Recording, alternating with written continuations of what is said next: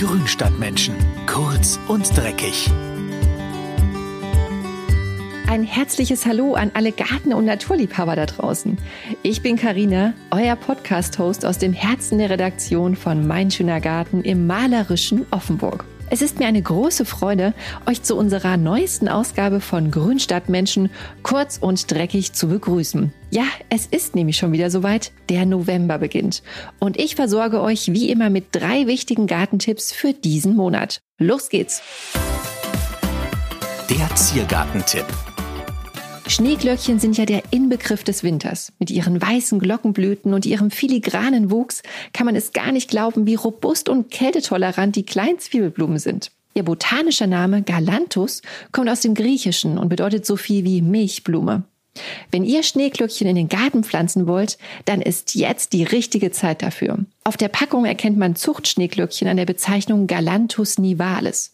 Aber es gibt viele Sorten mit ganz unterschiedlichem Aussehen. In England ist das Schneeglöckchen ein Statussymbol. Dort gibt's Schneeglöckchen-verrückte Gärtner, die selbsternannten Galantophilen, die auf Basaren und Messen die teuersten Sorten tauschen und handeln. Ein Exemplar der Sorte Golden Fleece beispielsweise ging im Jahr 2015 für fast 1400 englische Pfund über den Tisch. Wohlgemerkt eins. Habt ihr eine Packung der begehrten Blümchen ergattert oder von einem netten Nachbarn Zwiebeln geschenkt bekommen? Dann setzt sie so schnell wie möglich ein. Schneeglöckchenzwiebeln trocknen nämlich sehr schnell aus und sollten nicht lange gelagert werden. Besser keimen sie, wenn man die Zwiebeln vor dem Pflanzen ein paar Stunden in lauwarmem Wasser einweicht.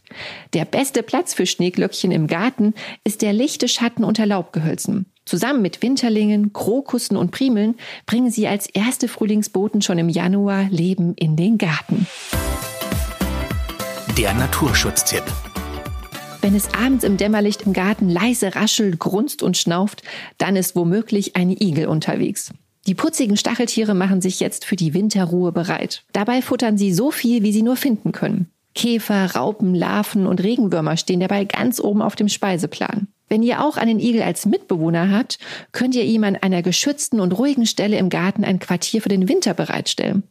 Dazu nimmt man am einfachsten ein vorgefertigtes Igelhaus zum Selbstaufbauen. Das macht mit Kindern besonders viel Spaß. Achtet darauf, dass das Igelhaus einen verwinkelten Eingang hat, damit neugierige Katzen und Marder nicht reinkommen. Das Haus sollte außerdem ein wasserfestes Dach haben, unlackiert sein und groß genug.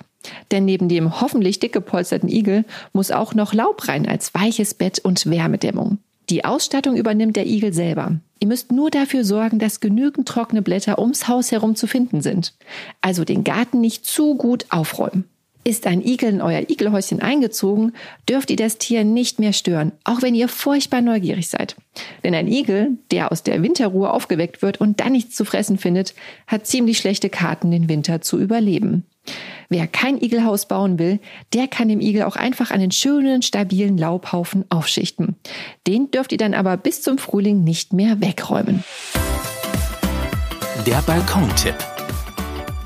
So mild und warm der Herbst dieses Jahr gewesen ist, irgendwann kommt er doch. Der Frost. Wer winterharte Kübelpflanzen draußen stehen hat, der sollte sich nun Gedanken machen, wie sie am besten durch den Winter kommen. Grundsätzlich können die frostfesten Pflanzen wie Buchsbaum, Rosen, Winterblüte oder Fächerahorn auch bei Temperaturen unter 0 Grad draußen stehen. Wichtig dabei ist, dass der Topfballen im Kübel nicht durchfriert. Denn egal wie frostfest das Holz der Pflanze ist, frieren die Wurzeln ein, ist es vorbei. Deswegen solltet ihr die Kübel eurer Winterfesten jetzt schön warm einpacken. Dazu nimmt man entweder Luftpolsterfolie oder, wer es natürlich mag, Jute oder Kokosmatten. Die wickelt man um den Kübel außen herum und befestigt sie am besten mit einer hübschen Schleife. Dann sehen die Töpfe in der kalten Jahreszeit auch noch hübsch aus. Und bitte nur den Kübel einpacken, nicht die ganze Pflanze. Nur bei sehr niedrigen Temperaturen oder starkem Wind legt man zusätzlich ein helles Vlies um die Pflanze. Außerdem kann man eine Kokosmatte auf die Erde legen, um das Substrat von oben zu schützen. Rückt die Pflanzen über den Winter am besten unters Dach, damit sie nicht zu viel Wasser durch Regen und schmelzenden Schnee abbekommen. Im Winter brauchen die Pflanzen kaum Flüssigkeit. Deswegen bleibt einmal durchgeweichtes Substrat nass und das führt zu Wurzelfäule. Deswegen bitte auch alle Untersätze entfernen, damit Wasser aus dem Topf ablaufen kann. Stellt den Topf am besten auf ein Holzbrett oder eine Styroporplatte. Aber so, dass der Ablauf nach unten nicht verstopft wird. So kommen eure Schützlinge im Kübel gut durch den Winter und können im Frühling dann direkt wieder voll durchstarten. Und das war es auch schon für heute, liebe Grünstadtmenschen. Ich hoffe, unsere Gartentipps für den November, die haben euch motiviert, auch in der kälteren Jahreszeit ein wachsames Auge auf euer grünes und vielleicht bald weißes Wohnzimmer zu haben. Und vergesst nicht, unseren Podcast zu abonnieren. So seid ihr sicher, dass ihr keinen unserer zukünftigen Beiträge verpasst. Bleibt dran und wir hören uns dann wieder in der nächsten Folge. Eure Karina.